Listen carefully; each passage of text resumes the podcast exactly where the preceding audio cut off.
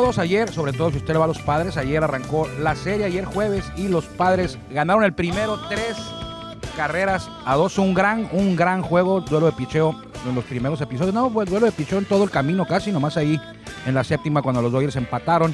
Pero luego la octava los Dodgers se impusieron. De eso y más hablaremos hoy. Yo soy Armando Esquivel, estaré eh, solo y mi alma hoy en el micrófono, pero tenemos por allá en producción a mi buen amigo El Fami. Juan Villares y a Alejandro Campos. Así que arrancamos esta edición de viernes. Esto es Círculo de Espera Radio. Estamos transmitiendo a través de la legendaria frecuencia 1550, una la voz más de Grupo Cadena. Por aquí nos escuchamos más fuerte y llegamos más lejos. Hablaremos de grandes ligas, hablaremos de Liga Mexicana de Béisbol, de los toros, de los umpires, del libro que acabo de, empezar a, a, ojear ya. Eh, es de los Yankees, le adelanto. Yo Torre eh, de Yankee Gear se llama el libro muy bueno. Apenas llevo como 30 páginas, pero pinta bien, pinta bien. Si usted lo prefiere, también nos puede escuchar a través de nuestro eh, podcast en Spotify de mismo nombre, Círculo de Espera Radio. Aquí viene llegando ya Guillermo Zulbarán, también el máster de los teclados, haciendo acto de presencia. Vámonos con la mejor voz de un estadio en México, me refiero a la de mi amigo Jorge Niebla, el Caifán, para que abra las puertas de este espacio que es traído a ustedes por Tecate. Bienvenidos.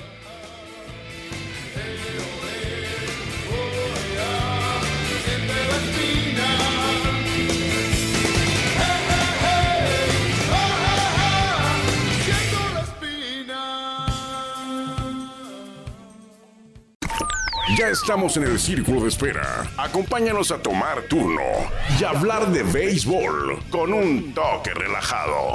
Aquí empieza Círculo de Espera. Usted sabe que me gusta sobre todo desde el año pasado más todavía por el tema de la pandemia que tuvimos más tiempo, pero desde años atrás eh, me gusta mucho leer y sobre todo últimamente eh, textos eh, en inglés de béisbol, libros de béisbol de a partir del 2020 para acá, yo creo que llevo como unos 10 y ayer me prestó Héctor Rivera, antier, y ayer lo inicié, el libro que se llama The Yankee Years. Yo le voy a Dodgers, acabo de terminar el de Forever Blue, eh, que habla de los Dodgers, como el, el la historia de Walter O'Malley, eh, cómo se trasladó, desde que se trasladó el desde que él adquiere el equipo, se involucra en el equipo, él luego lo adquiere y luego lo traslada de Brooklyn a, Los Ángeles, que es donde está. Ahorita ya Walter O'Malley ya no es el dueño, después fue Peter O'Malley, el hijo de él, se encargó del equipo unos años más eh, y ya tiene por ahí de, no sé si dos décadas que el equipo ya no es parte de la familia O'Malley. Pero bueno, estoy leyendo el de Yankee Gears, es la historia eh, contada por Yo Torre, la escribe Tom Berlucci, eh, muy reconocido este escritor, sobre todo en libros de, béisbol, y habla desde que Yo Torre es contratado, vamos a decirlo así, era un don nadie, más o menos. Yo Torre no, no, no, tenía, no tenía ninguna no tenía reflectores como manejador, creo que había dirigido a los Angelinos, trabajaba hasta de periodista, de, cronista, comentarista en los juegos de, béisbol de los Angelinos, había dirigido, si mal no recuerdo, a los Cardenales, o no me acuerdo quién había dirigido antes, Yo Torre, y no le ha habido nada bien. De hecho, dice Yo Torre que cuando lo contrata Yankees, George Steinbrenner, el, el en paz descanse, el antiguo patrón ahí de los Yankees, eh, polémico, dice que lo contrató y él era la cuarta opción. O sea, tenían tres opciones antes de él para suplir a Buck Walter. Usted recuerda aquella ocasión eh, que los Yankees fueron eliminados, una debacle contra los marineros que ganaron los dos primeros juegos y luego eh, les metieron los tres los marineros, el último allá en el Kingdom, recuerdo.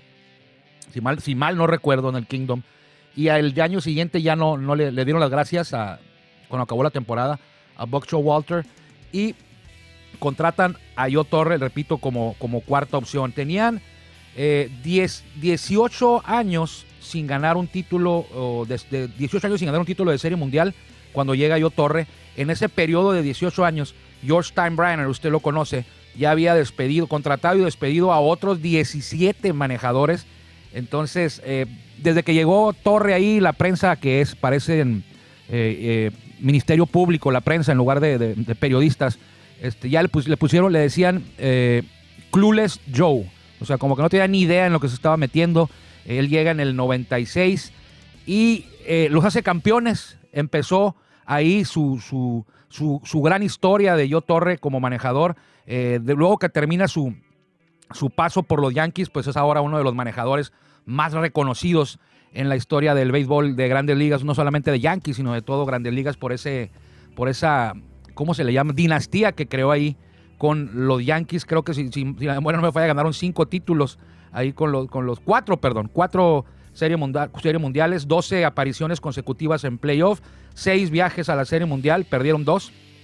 Una, una fue con, con Arizona y creo que la otra fue con, con Marlins, si la memoria no me falla. Muy buen libro, llevo apenas 30 páginas y, ya me llamó la atención que en esa Serie Mundial cuando yo Torres lo lleva en 1996 a disputar la Serie Mundial, no eran favoritos para nada los, los, los, los Yankees, eh, incluso ni para llegar a, playoff, ni para llegar a la, a la Serie Mundial, ni mucho menos a, ganarla.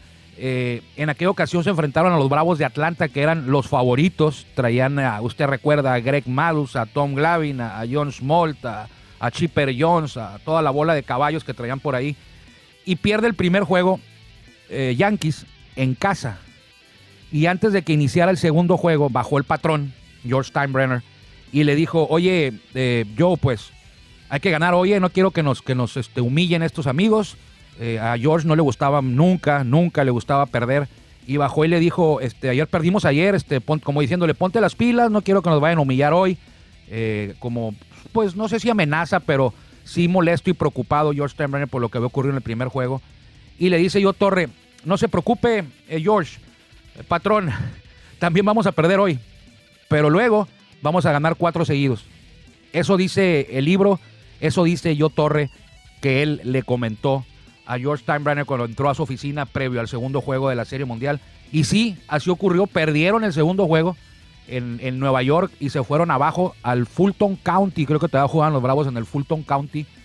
Y allá en el Fulton County ganaron los tres se trajeron la serie de vuelta a Nueva York y ganaron eh, la serie mundial con aquel elevado. Al final del el, 27 fue un elevado que atrapa Charlie Hayes. En aquel equipo andaba David Cohn, era de los caballos en la, en la lomita. Estaba Cecil Fielder, estaba Strawberry, creo que también estaba hasta Dwight Gooden. Muchos no nos acordábamos que jugaba. Yo no me acordaba ya que, que había jugado Dwight Gooden, pero sí está en los ciertos. Se lo recomiendo entonces, se lo recomiendo si a usted le gusta leer The Yankee Years. Eh, yo Torre y Tom Verducci, eh, uno de los libros que desde que arrancó, 20, 30 páginas, ya, ya me envolvió. Eh, también he leído los Yankees, The Yankee Way, este lo escribió, es la historia de Willie Randolph, que jugó casi toda su carrera ahí con, con los eh, Yankees. De hecho, él debuta con Piratas cuando estaba todavía la Cobra Parker, todo, toda la bola de piratas, esos piratas del 80, esos piratas de 1980. Ahí debutó Willie Randolph y escribió también un libro, fue campeón con los Yankees. Vámonos porque tenemos mucho de qué hablar hoy, sobre todo el juego de ayer de los padres contra Dodgers que ganan los, los padres, rompen una cadena de tres derrotas, habían sido barridos en casa por los cerveceros y parece que los padres eh, juegan diferente, juegan mejor cuando se, han, cuando se han medido a los Dodgers. Es una muestra pequeña en lo que va de la temporada, pero a los Dodgers le juegan muy bien. Ayer, aunque no batearon enormidades, ninguno de los dos, eh, hicieron lo suficiente, los padres fueron oportunos, anotaron eh, cuando tenían corredores en base, dieron los batazos oportunos, aunque en la séptima entrada los habían tomado ventaja de 2-0 ah, contra Walker Bueller. Y en la séptima, ya contra el relevo, porque abrió, hay que decirlo, abrió el muchachito Ryan Weathers, eh, cinco entradas, dos tercios de un hit, y el hit se lo dio Walker Bueller, se lo dio el pitcher rival, ponchó a seis, y cuando llega el relevo, al relevo le dan par de cuadrangulares en la séptima entrada, se empata el juego, los padres retoman la ventaja en el, en el octavo tramo con una carrerita más para el 3-2, que así quedaría el juego, pero en la octava salieron de un, de un, este, de un apuro muy, muy fuerte cuando tenían eh, bases llenas con un out. Eh, la del empate ya estaba en tercera, solamente un out. Y eh, sacaron la entrada con una doble matanza para sellar la, la octava. Y en la novela entró, en la, en la novena entrada, perdón, entró Melancom y con tres ponches, si no me falla la memoria, con tres ponches, creo que el último a Mookie Betts eh, liquidó el juego, se apuntó al salvamento, el séptimo de la temporada y el ganador fue pues en relevo. Es lo injusto aquí del, que lo que yo le he venido diciendo, la injusticia de esa estadística que se llama juego ganado para los pitchers. El mejor pitcher sin lugar a duda de todo el juego fue el jovencito eh, Ryan Weathers que lanzó las cinco entradas de rigor y un poquito más, cinco entradas, dos tercios, podía aspirar a la victoria. De hecho, él lo deja el juego ganado. Eh, y ya en las, en las séptimas, cuando le vienen al bullpen las carreras que al empatarse el juego, él ya no lo puede ganar porque ya estaba el relevo trabajando. Entonces no se lleva la victoria, pero, pero debió de haberse la llevado con la actuación que tuvo, pero así es la regla del juego ganado. a él se le da y a veces por eso le digo a usted cuando quiera usted elegir cuál es el mejor pitcher del año, no se base solamente en quién tiene más juegos ganados. Ya pasó en el 2018, eh, los periodistas, la gente que votó por el Cy Young, había un lanzador, Max Scherzer, que tenía 18 victorias. Y había otro que tenía 10, Jacob de Grum, por ahí de 10 ganados, 7 perdidos. Y el ganador del premio Cy Young, casi de manera unánime, solamente le faltó un voto de primer lugar, fue Jacob de Grum. Entonces eh, ya va para allá, ya se están dando cuenta y están, están decidiendo eh, correctamente. No necesariamente quien tiene más juegos ganados es el mejor pitcher en una temporada. De hecho, esta temporada también Jacob de Grum creo que no ha ganado y ha lanzado, ha sido de los mejores lanzadores de, la, de lo que va de el, corto lapso que llevamos de la temporada. De Grum tiene números de Cy Young, sin embargo, no tiene victorias. De hecho, tiene una derrota en un juego que le hicieron una carrera y los Mets perdieron 1 por 0. Dicen que Jacob de Grum no sabe ganar. Creo yo que los Mets no saben ganar ni con Jacob de Grum. Vámonos porque hoy el juego segundo de la serie es eh, de entre Padres y Dodgers. Se va a jugar en las lomas del Chávez Rabín eh, a las 7.10, horario de aquí de Baja California. Eh, por los Padres en la lomita, Yu Darvish, que tiene marca, creo que tiene marca de 1-1 Yu Darvish. Y por los Dodgers, el estelar veterano Clayton Kershaw. Los dos se enfrascaron en un gran duelo de picheo la semana pasada, si mal no recuerdo, fue el sábado. Así es, Yu Darvish 1-1 efectividad de 2.55, ha ponchado a 28 en tres aperturas, en tres aperturas sí. Clayton Kershaw, tres ganados, uno perdido, efectividad de 2.19. La derrota que sufrió Clayton Kershaw fue en el duelo inaugural. Los Dyers perdieron el duelo inaugural y él estaba en la loma, lo, le cayeron a, lo roquearon por ahí de la sexta entrada a Clayton Kershaw, el, legendario número 22 zurdo de los Dyers. 7-10, eh, los Dyers siguen en primer lugar en la división oeste. Bueno, ya hubo juegos en la, en la, en la mañana. Eh, hubo uno, creo que Chicago le pegó una tunda a los pobres cerveceros que habían barrido a los padres. Eh, pero, ahorita le vamos a dar las posiciones. Para el sábado, 11-2 iba en la sexta por ahí el juego. Eh, para el sábado va a lanzar Blake Snell por los ah, padres y por los Dodgers lo va a hacer, lo estoy sacando de la memoria. Por los Dodgers va a ser Trevor Bauer. El duelo de lanzadores que vimos el domingo va a ser ahora el sábado. Y para el domingo de esta semana se van a subir a la lomita Dustin May, el zanahoria, así le digo yo, por los Dodgers contra el hombre sin hit. El primer sin hit de los padres lo tiró hace un par de semanas. Joe Musgrove, nacido en el cajón, hay una suburbio de San Diego. Esos van a ser los lanzadores que van a trabajar esta serie. No va a estar eh, Julio Urias, porque él lanzó el martes, el miércoles descansó Dodgers. Entonces jueves, viernes, sábado no le toca a él. A él le tocaría el lunes, si es que juegan los gallos los lunes. El lunes, yo creo que sí lo deben de jugar en casa. Eh, le tocaría hasta el lunes, donde se va, se, va, se va a salvar de meterse en esta. Pero ojalá lo hubiéramos tenido ahí, lo hubiéramos tenido el domingo para ver al gran Julio Vamos a ver las posiciones en la división oeste de la Liga Nacional, que es donde están Dyers y Padres. Los Dodgers con la derrota de ayer, 14 ganados, 5 perdidos, siguen en primer lugar. Segundo lugar, no son los Padres, son los Gigantes con 12 ganados, 7 perdidos a dos juegos del primer lugar. San Diego, los padres, 11 ganados, 10 perdidos a cuatro juegos del primer lugar. Y más abajo viene, bueno, no tan abajo de los padres, Diamantes está un juego abajo de padres, es decir, a 5 de la cima, 9 ganados, 10 perdidos con récord negativo. Y Colorado, eh, ya lo decíamos desde hace un mes o más que iba a ser el sotanero de esta división y parece que así va a ser porque ahí está ahorita. 6 ganados, 12 perdidos a 7 juegos y medio ya Apenas han jugado 18 y ya están a 7 juegos y medio del primer lugar. El líder del este de la Nacional es Filadelfia con 9-9. El líder de la Central de la Liga Nacional es Milwaukee con 11 ganados, 7 perdidos. De hecho, es el único equipo, Milwaukee, que tiene, bueno, ya, ya perdió, va 11-8, eh, va, perdió hoy. Y el segundo lugar es Chicago con 10-9 a un juego de, de los cerveceros. Cincinnati 9-9, todavía no juega hoy o están jugando. Pittsburgh 9-10, San Luis 8-10. En la Liga Americana, rápido, Oakland y Seattle son los líderes, empatados 12-7, récords iguales, eh, similares eh, en el primer lugar de la división oeste. En la central, sorprendiendo, eh, se van a caer, bueno, es lo que yo creo. Kansas City Royals con 10 ganados, 7 perdidos. Y en la división este, donde están los Yankees, que ayer ganaron, pero no les alcanzó todavía para salir del sótano. El primer lugar es de Boston con 12 ganados, 8 perdidos. Tampa Bay 10-9, Baltimore 8-10, igual que Toronto 8-10. Y en el sótano, Yankees con 7-8.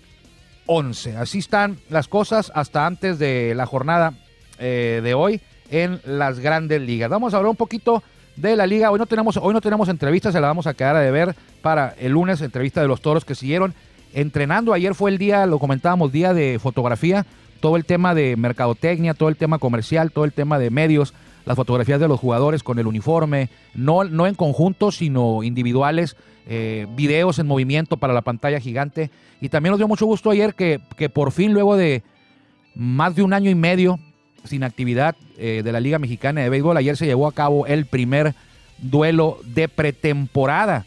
Y los primeros que entraron en acción en un duelo de pretemporada fueron los campeones acereros del norte que recibieron en el Estadio Monclova, también conocido como el horno más grande de México, a los Bravos de León y ganaron los dueños del, parque cinco carreras por tres, un duelo de preparación, pero ya el primero, el primero de la Liga Mexicana de Béisbol, la primera actividad oficial en un juego, fue un juego de pretemporada, fue oficial un juego de pretemporada, no es que, no es que haya sido un duelo que vaya a contar para algo. Hoy se volverán a ver las caras en el mismo escenario, eh, los eh, dirigidos por Pat Listach, los coahuilenses, contra los Bravos. Eh, no está Tim Johnson, se me hace muy raro, sí está confirmado como manejador, ya saben que va a reportar un poquito más tarde, pero ya todos los equipos tienen trabajando por ahí de dos semanas, los que tienen menos ya tienen una semana y a menos de un mes de que arranque la temporada, se me hace raro que no esté todavía el manejador de este equipo al frente de los Bravos de León, que es, que es, es como la,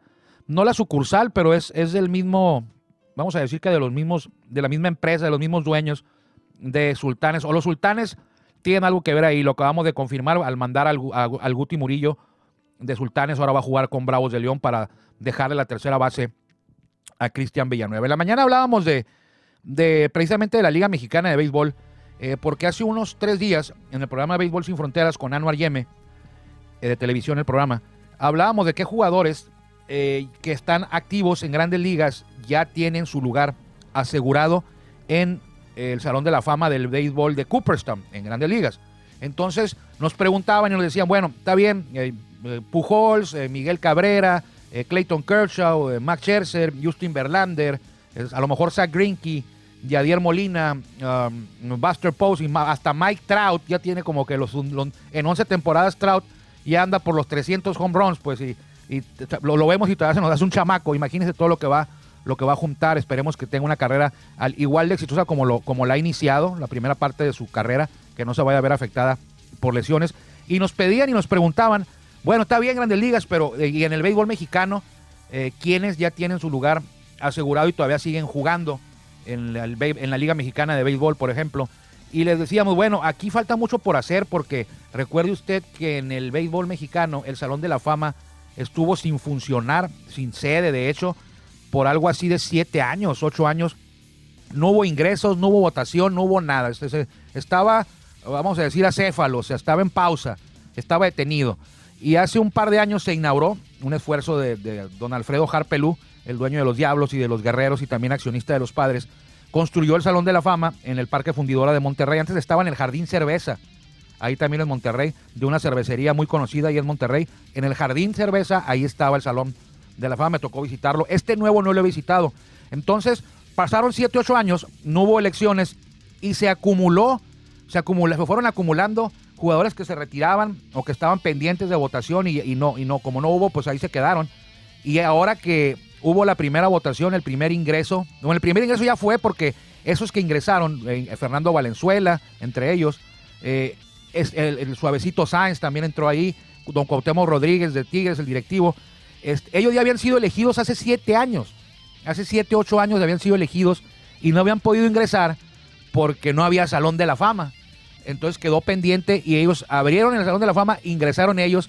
Luego hubo una votación, el encargado del comité elector, el, director es, es, Antonio de Valdés, el colega Antonio de Valdés, periodista muy reconocido, él es el, encargado de, los electores, de, elegir a quienes van a, quienes van a votar y, controlar todo ese tema de, de las votaciones. Y yo me imaginé que iban a tomar, como era algo especial, dije, van a ingresar por ahí de 20, ¿no? O sea, van a decir, bueno, siete, ocho años no hubo, pues vamos a hacer la chamba atrasada y que ingresen unos 20. Pues no, ingresaron igual cinco.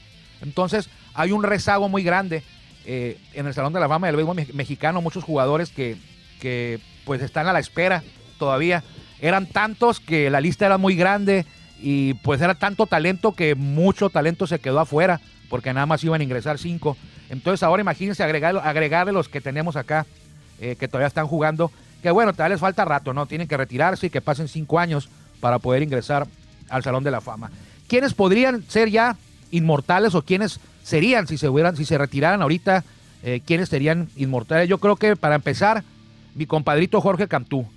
Jorge Cantú ha conectó, bueno, aquí hay que, hay que dividir.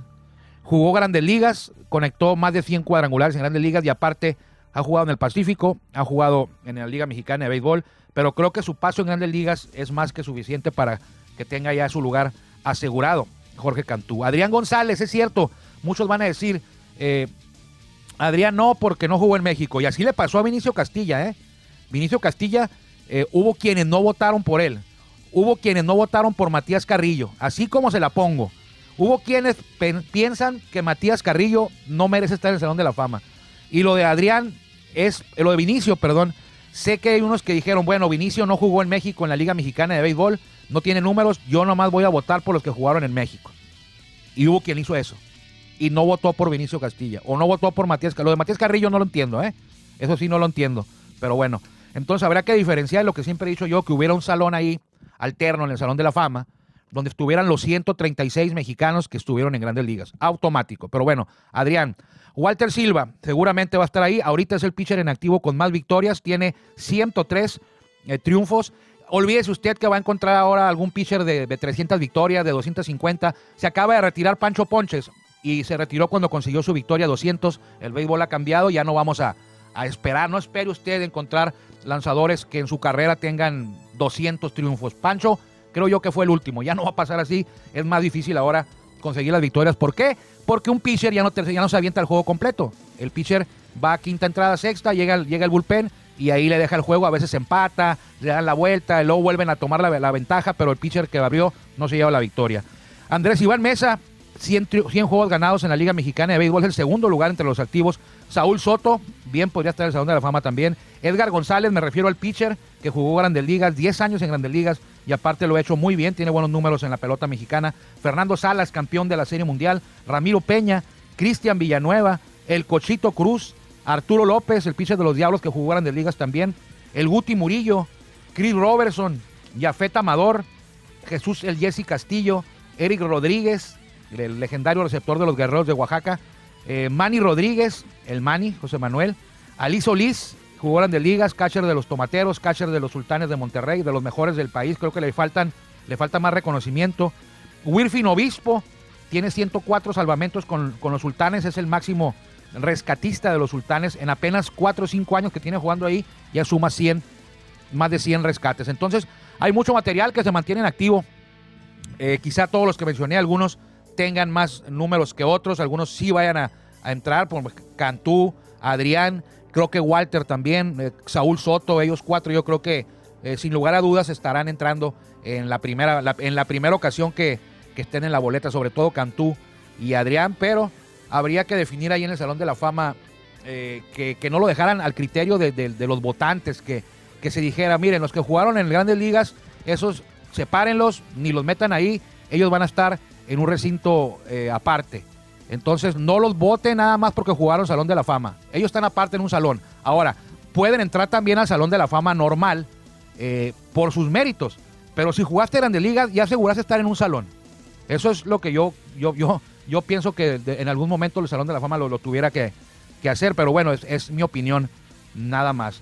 Entonces, ahí están, esos son los nombres. Usted elige. Vamos a hablar también hoy de los umpires, del, de los umpires de la zona de strike. Lo dejaremos para para el lunes o para el martes, porque el tiempo ya, ya anda acabándose rapidititititito. Le voy a decir quién juega hoy, porque ya están esperando ahí los pájaros picantes. No, ya ni voy a alcanzar, ya ni voy a alcanzar. Lo dejamos en la 15.50 con nuestros amigos de los pájaros picantes. Ellos entran a las puras 5. Así que eh, pásela bien, cuídese mucho. Eh, si Dios quiere, por aquí nos encontraremos el lunes, si usted así nos permite.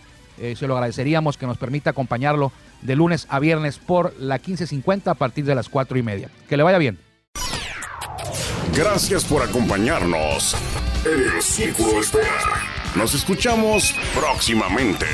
Círculo de Espera.